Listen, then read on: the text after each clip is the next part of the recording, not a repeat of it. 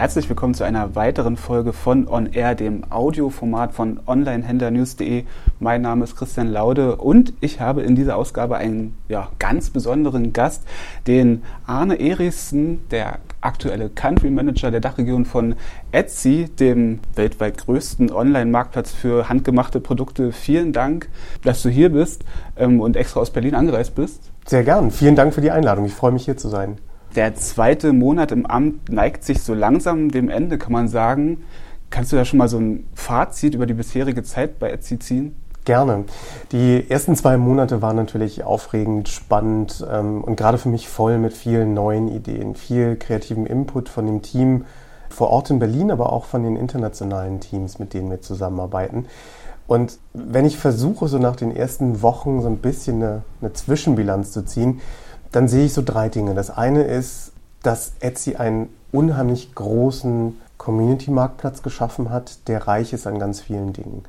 Wir haben eine unheimlich große Reichweite an Produkten, eine große Individualität an Produkten, einzigartige Verkäufer und auch einzigartige Ideen, was für uns natürlich eine tolle Basis ist, um den Marktplatz lokal auch weiter auszubauen. Weil in dem Moment, wo wir eine starke Community haben, starke Ideen haben, viele kreative Ideen haben, in dem Moment bin ich auch sehr beruhigt, wie die nächsten Jahre ausschauen, weil uns einfach nie die Ideen für die nächsten Jahre ausgehen werden und auch nie das Futter für die nächsten Jahre ausgehen werden und wir immer in der Lage sein werden, neue Trends mitzugestalten, neue Trends an den Markt zu bringen und neue Trends auch frühzeitig zu kommunizieren.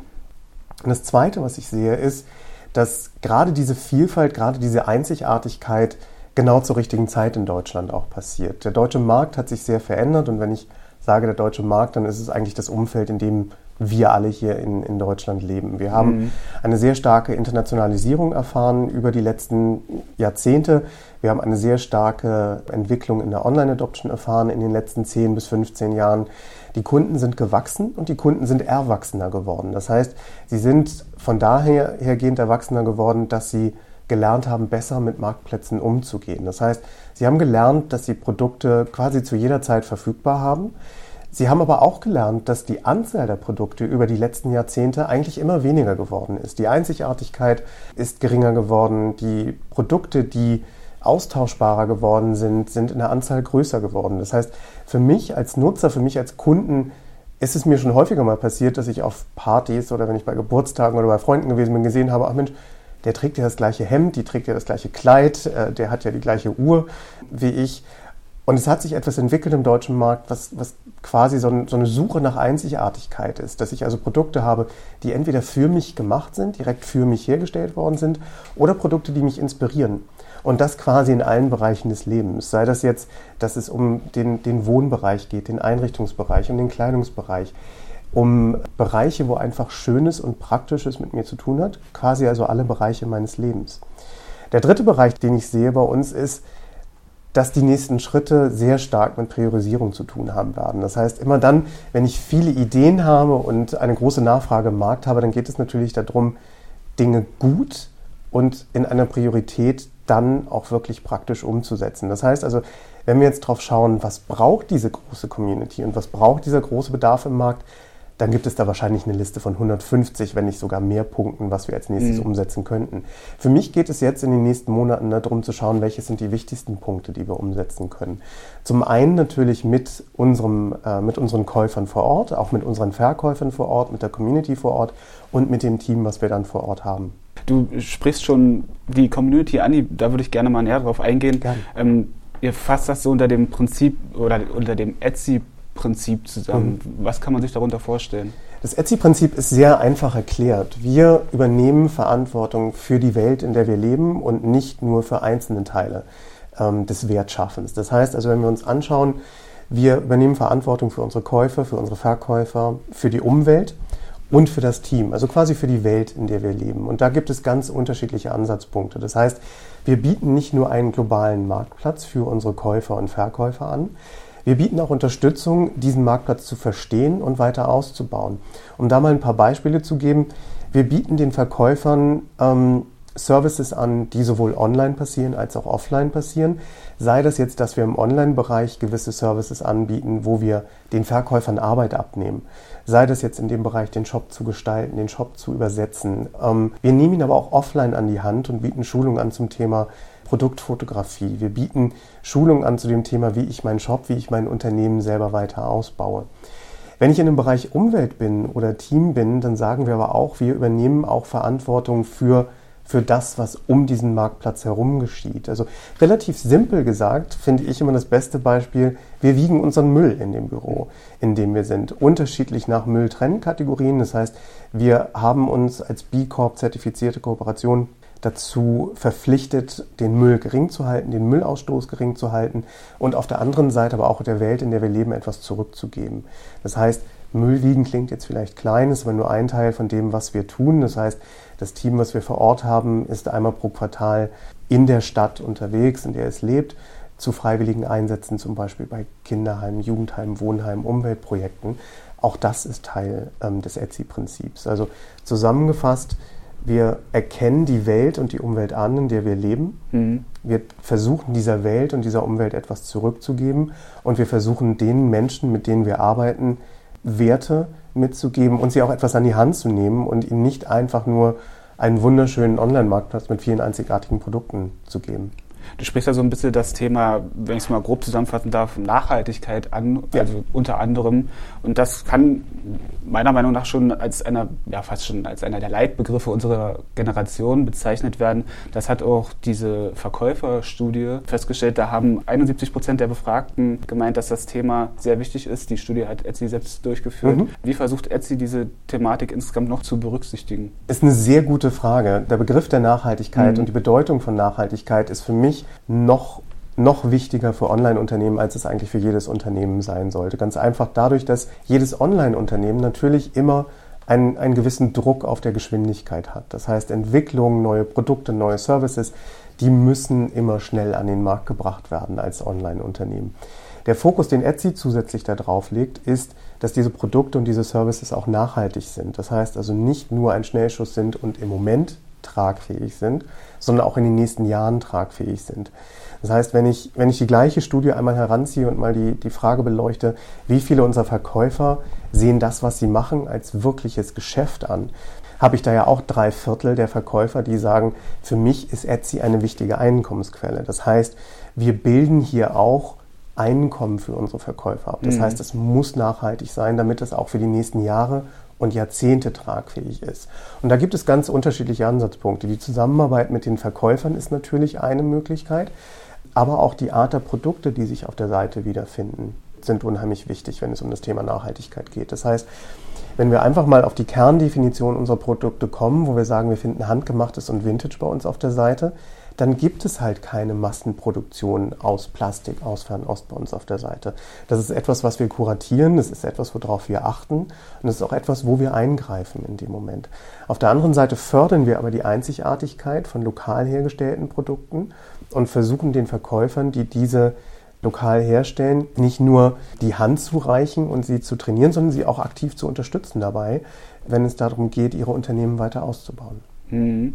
Bleiben wir mal bei diesen, bei diesen Leitbegriffen. Das finde ich ein sehr interessantes Thema. Neben Nachhaltigkeit würde ich da, und jetzt werde ich mit Sicherheit über den Begriff stolpern, weil der doch sehr schwierig ist, Authentizität. Ein Begriff, ja, in der heutigen Zeit sehr beliebt, Stichwort YouTube und so weiter. Welche Rolle spielt dieser bei Etsy? Weil irgendwie, wenn ich mit dem Marktplatz bisher in Berührung gekommen bin, musste ich immer an diesen Begriff denken. Mhm. Und ich kann die, die Herausforderung mit dem Begriff sehr gut verstehen. Ich versuche ja immer ehrliche Produkte oder authentische Produkte zu sagen, um zumindest das Z ja. zu vermeiden. Es ist aber richtig, authentische Produkte sind wahnsinnig wichtig für uns. Ganz einfach, weil wir fördern und fordern wollen, das, was aus Verkäufern, aus Kreativen heraus entsteht. Das heißt, in dem Moment, wo ich selber als Kreativer etwas erschaffe, ist es per se authentisch, weil es aus mir herauskommt. Mhm. Und da ist es egal, ob ich Ohrringe herstelle, ob ich Tische herstelle, ob ich Kleidung, Mode, Interior Design, Home Accessoires herstelle. Wenn ich von mir heraus etwas entwerfe und kreativ werde, dann ist es per se schon mal authentisch.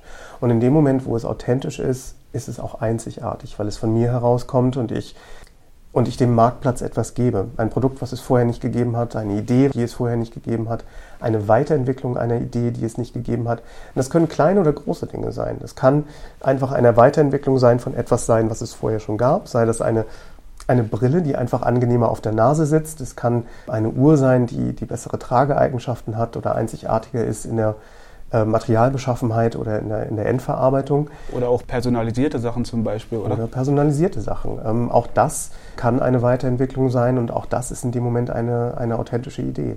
Kommen wir mal noch ähm, dazu, du bist jetzt, wie gesagt, seit zwölf Monaten da mhm. und warst viele Jahre, ich glaube elf insgesamt, oder? Bei Expedia genau. als Director of Market Management und ja, das musste ich ablesen. Inwiefern konnten die Erfahrungen, die du dort sammeln konntest, helfen dir jetzt weiter bei Etsy? Ich habe lange nachgedacht und irgendwie also die Bereiche sind für mich komplett unterschiedlich, aber inwieweit kann man vielleicht Erfahrungen aus dem einen Bereich in den anderen transferieren? Mhm. Es ist richtig. Das sind zwei Bereiche, Reisen und einzigartige Produkte bei Etsy, die auf den ersten Blick erstmal unterschiedlich ausschauen. Und wenn ich auf meine Reiseerfahrung die letzten 20 Jahre, ähm, auch die Zeit vor Expedia, zurückblicke, dann habe ich Reise, dann habe ich Hotel vor 20 Jahren sicherlich im, im Management des Produktes anders definiert, als ich es heutzutage tun würde. Und wenn ich, mir, wenn ich mir anschaue, die Entwicklung, die Hotels in den letzten Jahren genommen haben, die Reisen generell in den letzten Jahren genommen haben, dann ist dieser Punkt immer individueller geworden. Er ist immer persönlicher geworden. Mhm. Das heißt, wenn wir selber alle mal überlegen, was sind so meine Empfindungen gewesen, als ich das letzte Mal in ein Hotel eingecheckt habe, dann kommen sehr schnell Gedanken hoch an Kettenhotellerie, an mhm. Zimmer, an Materialien, an Produkte, die ich überall schon mal gesehen habe. Und wenn ich dann aber die Frage stelle, was war das tollste Hotel, in dem du jemals gewohnt hast, dann kommt sehr schnell eine Antwort, die mit Persönlichkeit, Individualität, mhm. Service, neuen und einzigartigen Produkten zu tun hat. Und da sind diese Bereiche dann doch sehr, sehr eng beieinander. Das heißt, es geht darum, Neues zu erschaffen, neue Ideen zu generieren und auch neue Erfahrungen zu schaffen für alle, die irgendwo daran beteiligt sind. Egal, ob ich jetzt ein Hotelier bin, der sein Hotel vermieten will, ob ich Verkäufer bin, der kreativ gestaltet oder Gast oder Käufer bin in dem Moment. Der zweite Bereich hat, hat noch eine größere Schnittmenge und das ist der Bereich des Online-Vertriebes. Das heißt, wenn ich zurückschaue auf die Zeit, als ich im Hotelvertrieb angefangen habe, dann war der Bereich Online-Vertrieb noch relativ neu. Das heißt, es ging sehr viel darum, Hoteliers kleine, kleine, nicht kleine Inhaber, mhm. Inhaber von kleinen Pensionen, so rum, ähm, an die Hand zu nehmen und ihnen zu erklären, wie funktioniert Online-Vertrieb eigentlich? Was ist wichtig? Worauf muss ich einen Fokus legen? Sollte ich mich eher mit den Bildern, sollte ich mit, mich eher mit den Beschreibungen, mit den Filtern oder mit den Überschriften auseinandersetzen? Sollte ich mehr Zeit auf einen dieser Punkte verwenden oder sollte ich die Zeit gleich auf alle Punkte anwenden? Und dann natürlich auch sehr viel Erklärung zu dem Bereich, was ist meine Angst, die ich habe? Als damals kleiner Hotelier oder jetzt als Kreativer meine Produkte einem riesengroßen Marktplatz zur Verfügung zu stellen. Das heißt, ich habe hier ein riesen Schaufenster, was ich nutzen kann, was viel größer ist als das, was ich selber jemals erreichen kann. Das heißt, wenn ich kreativer bin und etwas entwerfe und dann überlege, ich gehe so diesen klassischen Weg einer Unternehmensgründung, ich miete mir vielleicht ein kleines Ladengeschäft an und miete dieses Ladengeschäft an mit einem, mit einem äh, Schaufenster, was drei Meter äh, Schaufensterfläche hat, das idealerweise vielleicht noch an einer hochfrequentierten Straße ist, dann erreiche ich pro Tag vielleicht 1000, äh, wenn es hochkommt, 1200 Personen. Wenn ich einen Marktplatz nutze, der 35 Millionen Produkte hat, der 25 Millionen aktive Käufer hat, dann ist diese Zahl vielfach höher. Aber das kann natürlich auch erstmal ein bisschen Zurückhaltung generieren bei den Verkäufern, wo es sehr viel darauf ankommt, ihnen zu zeigen, dass das etwas Gutes ist, etwas Positives, eine Chance ist. Und da sind wir dann mit der Schnittmenge bei der Reise bei einer direkten mhm. Überlappung, weil das ist vor zehn Jahren bei der Reise genau das Gleiche gewesen. Bleiben wir mal bei diesen Händlern, Verkäufern, wie auch mhm. immer, uns als Online-Händler-News.de, wie der Name schon sagt, mhm. interessiert uns eine, natürlich sehr die Sicht der Händler. Wie groß ist der Einfluss der Händler auf künftige Strategien, beziehungsweise wie werden die Händlerinteressen auch berücksichtigt? Wie mhm. wird Feedback eingeholt? Also wir holen, und ich fange mal mit dem letzten Teil der Frage mhm, an, das ja. Einholen des Feedbacks. Wir holen Feedback von Verkäufern auf ganz unterschiedliche Art und Weise ein. Wir haben natürlich Meetups oder Stammtische in mehreren Städten, in denen wir Teams haben, in denen wir Verkäufer haben. Bei diesen Stammtischen sind wir präsent und auch die einfachsten Gespräche sind ja auch immer das Einholen von mhm. Feedback. Mhm. Dann haben wir natürlich Studien, die wir vorhin schon beleuchtet haben. Auch die sind Teil des Feedback-Einholens für uns. Und dann haben wir natürlich auch einfach die Kontaktmöglichkeiten über die Seite selber, über Social-Media-Kanäle, über Facebook, über Instagram, über die Verkäufer uns Feedback geben. Und alles das fließt natürlich in die Produktentwicklung ein, die wir auf der Seite haben. Aber wir haben natürlich eine hohe Anzahl an Verkäufern. Mhm. Das heißt, in dem Moment, wo wir sehr viele Verkäufer haben und sehr viel Feedback bekommen, geht es auch wieder darum, dieses Feedback dann zu priorisieren und zu schauen, wenn ich eine Produktneuerung auf die Seite bringe, womit erreiche ich die meisten Verkäufer? Was hilft den meisten Verkäufern? Um also zwei Punkte gegenüberzustellen. Das eine könnte eine neue Zahlungsart sein auf der Seite. Das andere könnte eine neue Farbe auf der Pattern-Seite sein. Die Pattern-Seite, kurz erklärt, ist ein neuer hm. Service, den wir Verkäufern anbieten, wo ich sage, ich kann meinen Etsy-Shop auch dazu nutzen, meine eigene Webseite mit einem Shop-System auszustatten. Also mhm. sehr einfach gemacht. Das ist ein Knopfdruck. Ich muss nicht noch ein weiteres Shop-System mit rein. Ich habe nicht noch eine weitere Seite, die ich pflegen muss, sondern ich nehme einfach die Struktur des Etsy-Shops, die ich anpassen kann in Formen, in Farben, in Designs und speise damit meine eigene Webseite. Jetzt kommt natürlich mal die Frage nach einer anderen Schriftart oder nach einer anderen Farbe, die ich dort in einem Design nehmen kann. Wenn ich das dann dagegen halte, gegen Feedback von Verkäufern, die sagen, wir bräuchten vielleicht eine weitere Zahlungsart, ein Lastschriftverfahren oder wir bräuchten einen Rechnungskauf auf der Seite, dann ist das ein sehr einfaches Abwägen am Ende des Tages, was hilft mehr Verkäufern. Und diese Liste ist länger als zwei mhm. Punkte, was uns mhm. nicht überraschen sollte. Es gibt viele Punkte, die wir als Feedback bekommen haben, viele Punkte, die wir in der Zukunft angehen werden, wo es dann darum geht, wir werden diese Punkte priorisieren, wir werden diese Punkte dann entsprechend umsetzen und dann aber auch im Gegenzug die Verkäufer wieder mit hineinnehmen, wenn es darum geht, das Produkt nicht nur auszurollen, den Service nicht nur auszurollen, sondern den Service auch mit Training zu versehen. Das heißt, ein neues Produkt mit anzubieten, einen neuen Service mit anzubieten, ist natürlich eine schöne Sache. Wenn es relevant ist, ist es eine noch schönere Sache. Wenn es relevant ist und mit Training dazu kommt, ist es für mich eine wirklich perfekte Sache. Also was mir immer aufgefallen ist, dass, dass in den USA viele von diesen Projekten bereits angeboten werden. Zum Beispiel nehmen wir mal dieses Wholesale-Programm Inwieweit ist es geplant, dies, diese Projekte auch in Deutschland zukünftig ja, auszurollen mhm. oder anzubieten? Da ist es vielleicht bei der Frage wichtig, dass wir erstmal zusammenfassen, welche Services bieten wir überhaupt global mhm. und lokal an. Wir haben natürlich den grundlegenden Service, dass wir einen Marktplatz anbieten. Das heißt, jeder Kreative kann bei uns einen Shop eröffnen, kann diesen Shop sehr einfach aufsetzen, pflegen und bekommt dann die internationale Reichweite um den Globus herum mit unseren globalen Kunden. Dann haben wir als zweites einen Service, der nennt sich Promoted Listings. Das heißt, ich kann meine eigenen Produkte in dem Moment bewerben. Ich kann sie schöner, breiter, größer ins Schaufenster stellen sozusagen. Und wir haben den Service, den ich eben schon erwähnte, Pattern. Mhm. Pattern ist ein Service, mit dem ich den eigenen Shop speisen kann, die eigene Webseite speisen kann und ein Shopsystem auf der Seite habe. Diese Services sind auch alle drei in Deutschland verfügbar. Dann haben wir Services wie das Wholesale, was du eben ansprachtest, äh, Manufacturing oder auch Shipping Labels, mhm. was wir im Moment in den USA oder in weiteren Ländern anbieten. Der Angang hier ist, dass wir zum einen schauen, was braucht unsere deutsche Community, was brauchen unsere deutschen Verkäufer. Das heißt, wir gehen aktiv auf sie zu und fragen sie einen Service wie zum Beispiel Wholesale, wo also die Produkte dann auch offline verkauft werden können in Partnershops oder bei Shops, die interessiert sind. Ein Service wie Manufacturing, wo wir dem Verkäufer die Möglichkeit geben, seine Produkte in, in größerer Stückzahl produzieren zu lassen. Alles das sind Produkte, wo wir dann Feedback von der Community einholen und schauen, braucht ihr so etwas und braucht ihr so etwas auch in einer relevanten Menge oder Masse, mhm. sodass wir es dann entsprechend auch in den Ländern umsetzen werden.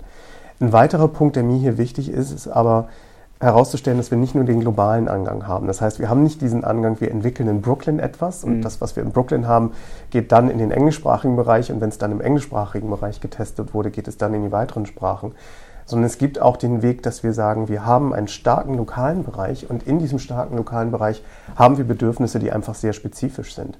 Und das können Bedürfnisse aus ganz unterschiedlichen Bereichen sein. Es kann Kundenservice sein, es können Zahlungsarten sein, ähm, es kann die Art des Verschickens sein, wie bei Shipping Labels, wo wir dann Produkte aus dem lokalen Markt heraus entwickeln. Das heißt also, um es greifbar zu machen, wenn wir hier in Deutschland von Lastschriftverfahren sprechen, dann ist es etwas oder dann ist es ein Verfahren, was in den USA nicht wirklich mhm. bekannt ist. Das mhm. heißt, wir würden das nicht für den US-amerikanischen Bereich entwickeln. Aber für Deutschland ist das durchaus relevant und wir schauen uns das ganz genau an, ob wir das in Deutschland dann auch an den Markt bringen. Kommen wir mal noch zu einem Thema, was, ja, ich würde es als fast unvermeidlich bezeichnen.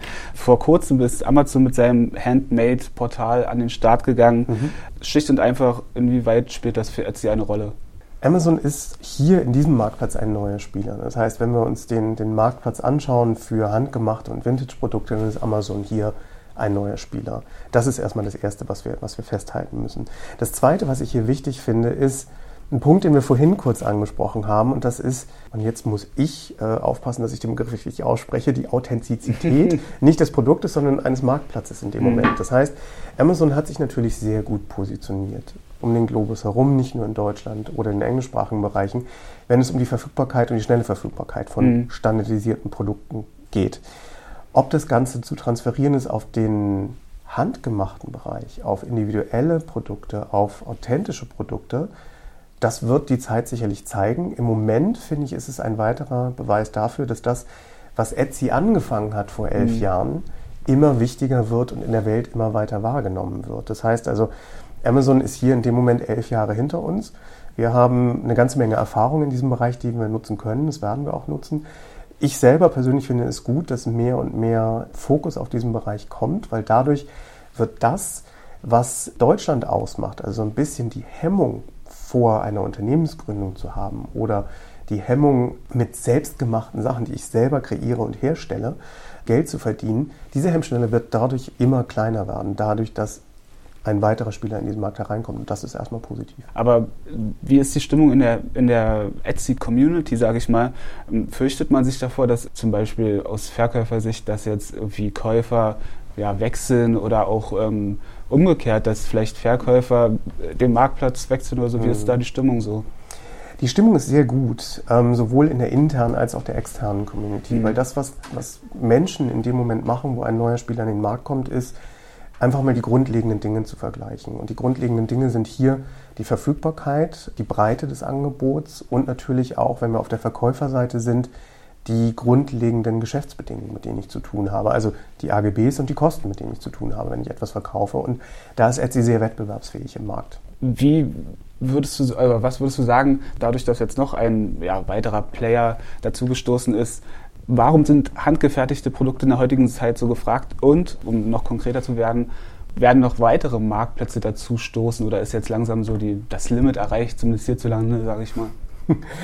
Ich glaube, es hat ganz viele Menschen gegeben, die irgendwann mal gesagt haben, ein Limit ist erreicht. Ich mhm. glaube, es gab auch mal diese Aussage, es gibt einen Weltmarkt für insgesamt 300 PCs oder ich weiß jetzt nicht mehr die genaue Zahl. Ich glaube, es ist sehr gefährlich zu sagen, ein, ein Marktplatz oder eine, eine Entwicklung ist, ist endlich in dem Moment. Ganz einfach, wenn wir zurückgehen auf, auf das, was die Grundlage eines kreativen Marktplatzes ist, dann, dann sind es Menschen hm. und dann sind es Ideen, die diese Menschen haben. Und die Ideen, die Menschen haben, sind per se erstmal unendlich. Die Frage, warum handgearbeitete Dinge wieder wichtiger werden, sie waren es ja schon mal vor 30, 40 oder 50 Jahren, liegt, glaube ich, darin, dass die Globalisierung mittlerweile so langsam zu einem, äh, zu einem Limit gekommen ist. Ganz mhm. einfach dadurch, dass wir feststellen, dass der Globus endlich ist und dass man nicht äh, unlimitiert neue Länder industrialisieren und globalisieren kann. Das heißt, es ist eher die Suche nach etwas, etwas Neuem da und da geht der Fokus dann wieder auf handgearbeitete Dinge, die individuell, die einzigartig gefertigt sind. Wenn ich jetzt einen Fokus lege auf die Frage, gibt es weitere Marktplätze, wird es weitere Marktplätze geben, dann könnte ich mir das schon sehr gut vorstellen. Ganz einfach, weil in dem Moment, wo sich etwas, etwas Neues entwickelt oder wer ein Fokus auf etwas liegt, wie dem Handgemachten, dem Vintage-Bereich, wie es bei Etsy der Fall ist, dann bilden sich natürlich auch immer Bereiche heraus, die wichtiger sind oder die unwichtiger sind. Das heißt, es gibt einen Fokus auf bestimmte Produktlinien. Es gibt einen Fokus auf schöne Dinge im Moment. Es gibt einen Fokus auf alles, was, was Schmuck, Interior Design, Home, Accessoires und so weiter ist. Es gibt im Moment aber noch keinen Fokus, der als schick gilt, auf praktische Dinge, die im alltäglichen Leben angekommen sind. Das heißt, das könnte sicherlich ein Fokus werden in der, in der Zukunft. Aber Jetzt vorherzusagen, welches mhm. die kommenden Marktplätze sind, da müsste ich jetzt eine Kristallkugel herbeizaubern, die ich heute nicht dabei habe. Ich finde es aber spannend, bei dieser Entwicklung mit dabei zu sein und das Wissen, was Etsy hat, an die Community weiterzugeben. und sie auf diese weiteren möglichen Marktplätze, die vielleicht kommen, vorzubereiten. Mit mhm. guten Services und mit einem, mit einem globalen Marktplatz. Noch ähm, eine sehr persönliche Frage, mhm. auf dessen Antwort ich sehr gespannt bin. Auf der, auf der Homepage von Etsy befindet sich folgende Aussage. Der wahre Ursprung des Wortes Etsy ist ein Rätsel, dessen Antwort nur unsere Gründer kennen. Wenn dich jemand fragt, woher der Name stammt, dann erfinde einfach irgendetwas, das machen wir auch so. Jetzt bin ich auf deine Version gespannt. Das ist richtig. Und ich liebe diese Notiz auf der Etsy-Seite, weil es einmal mehr zeigt, wie offen und wie ehrlich wir sind. Mhm. Ich bin auch sehr ehrlich dabei. Ich habe keine Variante, aber das, was ich immer mache, wenn jemand mich fragt, wie meine Variante lautet, wofür Etsy eigentlich steht, ist, ich lade ihn auf eine Flasche Wein ein, die wir gemeinsam trinken und dann auf dem Weg eine Version entwickeln. Es gibt aber unheimlich schöne Varianten dafür, was es, was Ach, es sein Beispiel. könnte. Es gab einmal eine, eine Variante, die ich eigentlich übernehmen wollte, die mit einzigartig ähm, territorial mhm. und so weiter und so weiter einherging, die ich dann aber doch verworfen mhm. habe, weil ich das Y-Wort nicht aussprechen konnte. Was ich sehr schön finde, ist so ein bisschen die, der Mythos, der darum entstanden ist. Etsy, was, äh, was vor, vor mehr als elf Jahren entstanden ist in einem kleinen Apartment in Brooklyn, was dann eine wahnsinnige, schnelle, schöne, äh, einzigartige Reise genommen hat wo wir auf dem Weg einfach vergessen haben, was die Abkürzung war. Wir wissen aber, wofür es steht und das ist das Wichtige in dem Moment. Sehr schön. Ähm, was war das schönste oder beeindruckendste Produkt, was dir je auf dem Marktplatz begegnet ist? Oh, das ist eine Ach, wahnsinnig schwere Frage. Das ist eine wahnsinnig schwere Frage, ganz einfach basierend darauf, dass ich mich mit dem Marktplatz ja jeden Tag beschäftige mhm. und jeden Tag von irgendwas Neuem begeistert bin. Ähm, hättest du mich gestern gefragt, wäre es eine Kaktusvase gewesen, mhm. also eine, eine getöpferte Vase in Form eines Kaktus, die ich einfach wahnsinnig ansprechend fand. Wäre es letzte Woche die Frage gewesen, äh, war es ein Endlosschal, den ich unheimlich schön fand. Ganz einfach, weil das Wetter gerade so einen kleinen, äh, mhm. so einen kleinen Abwärtsflug in den Temperaturen genommen hat. Ein paar Wochen davor sind es handgearbeitete Holzbretter gewesen, die mit einem Brandstempel kleine Symbole drauf hatten. Eine weitere Woche davor war es ein kleiner Leuchtkasten, der mit Buchstaben äh, kleine Willkommensnachrichten für, für Gäste in der Küche ähm, anzeigen konnte. Also es variiert sehr stark bei mir und ich glaube, das geht vielen so, die sich mit Etsy beschäftigen, dass sie auf den ersten Blick ein Produkt sehen, was sie wirklich anspricht, wo sie dann sagen, das ist das tollste Produkt, was ich jemals gesehen habe und dann geht man zwei Klicks weiter und denkt, na, vielleicht nicht ganz das Tollste, vielleicht ist das dann doch das Schönste. Ich glaube, das ist vergleichbar mit, mit tollem Essen, tollen Reisen, tollen Erlebnissen, die man im Leben hatte, wo man irgendwo gesagt hat, das war der beste Wein, den ich jemals getrunken habe. Und dann macht man irgendwo an einem schönen Abend eine Flasche auf, die dann doch noch wieder ein bisschen besser ist. Also die Produkte von Etsy zu erleben, ändern natürlich auch die Wahrnehmung sehr. Das heißt, man kriegt neue Impulse, man kriegt neue Anstöße. Mal sind es sehr schöne Dinge, mal sind es Dinge, die die einem einfach ein, ein, sehr gutes Gefühl geben, wenn man sie als Teil hat. Manchmal sind es Dinge, die praktisch sind, wie jetzt ein Endlosschal mhm. bei mir, den ich heute jetzt nicht trage, weil wir noch 25 Grad haben. Mal sind es aber auch Dinge, die ich, die ich einfach mit in mein Zuhause bringe und die mein Zuhause ein bisschen schöner machen. Und manchmal sind es einfach praktische Dinge wie ein äh, nachhaltig hergestellter Bleistift, den ich in meiner Tasche mit dabei habe. In manchen Fällen sind es aber auch obskure Dinge. Wir hatten im letzten Jahr eine Themenreihe, handgefertigte Produkte, wo auch der Wander ein bisschen im Spiel war und so. Aber bei Etsy war da das Angebot eines Metalldinos, der irgendwie überlebensgroß war für, ich glaube, 20.000 Euro, der irgendwie aus Auto-Einzelteilen bestand. Mhm. Der sah sehr beeindruckend aus. Und danach hatten wir noch so ein, so ein Gebiss, was man quasi als Armring tragen konnte. Wahnsinn, also was es alles gibt. Es äh, gibt unheimlich schöne Produkte und ich glaube, die, die Liste der Produkte und, und, und die Art, ob man sie als obskur oder als schön wahrnimmt, mhm. das ist unendlich. Also ich habe meine Mutter hat mich vor ein paar Wochen gefragt, eine relativ ähnliche Frage, was sind denn so die schönsten Sachen? Und dann habe ich ihr so ein bisschen erklärt, wie sie jetzt benutzen muss und das hat sie dann gemacht. Und dann fiel sie so über Babyhandtücher in Tierform die also die Kapuze in Form eines Haimauls haben und das, der Babykopf steckt dann quasi in diesem Haimaul. Was zur Folge hat, dass jetzt, glaube ich, meine gesamte Verwandtschaft mit Babyhandtüchern in Haiform ausgestattet ist. Aber auch das sind, sind in dem Moment einzigartige Produkte. Ich glaube jetzt nicht, dass sich dieser Gebissarmreifen oder der Dino für 20.000 Euro in Breite durchsetzen wird. Ja. Aber das Schöne ist ja, dass, dass Etsy auch gleichzeitig noch eine Kommunikationsplattform ist, in dem Moment, wo ich über Bewertungen oder Kundenmeinung dann halt schauen kann, wie macht sich eigentlich dieser Dino aus Autoteilen nach fünf Jahren im Garten? Mhm. Wächst er mit, entwickelt er sich mit und war, es mhm. der, war es der richtige Kauf in dem Moment? Steht er überhaupt noch so? Hast du ihn gekauft? Nee, Aber ich habe kurzzeitig überlegt. Siehst du? Vielleicht noch so als Abschlussfrage, wenn wir uns an genau diesem Ort in einem Jahr treffen würden, was würdest du mir gerne erzählen, was in der Zwischenzeit bei Etsy so passiert ist? Hm. Ich möchte eigentlich nur eine Geschichte erzählen können. Ich möchte eine Geschichte erzählen können, ein Beispiel bringen können, wo ein, ein deutsches Mitglied unserer Community einen ganz verrückten Gedanken gehabt hat und dieser verrückte Gedanke wahnsinnig toll gelandet ist. Von der Gründung des Shops auf der Etsy-Seite, dem Launch der eigenen Webseite mit Pattern bei Etsy, der Wahrnehmung im Markt und der, der Annehmung des Marktes des Produktes, was derjenige, was derjenige entworfen hat. Das klingt erstmal sehr simpel. Hm. Für mich sind aber ganz viele Punkte drin. Das heißt, zum einen ist der Punkt da drin, dass das Etsy in Deutschland mit dazu beiträgt, diese Hemmschwelle wegzunehmen, vor dieser Wahrnehmung etwas zu gründen, eine Firma zu gründen, ist ein Riesenaufwand und ist in Deutschland nicht möglich. Es ist in Deutschland möglich und es ist einfacher, als man denkt.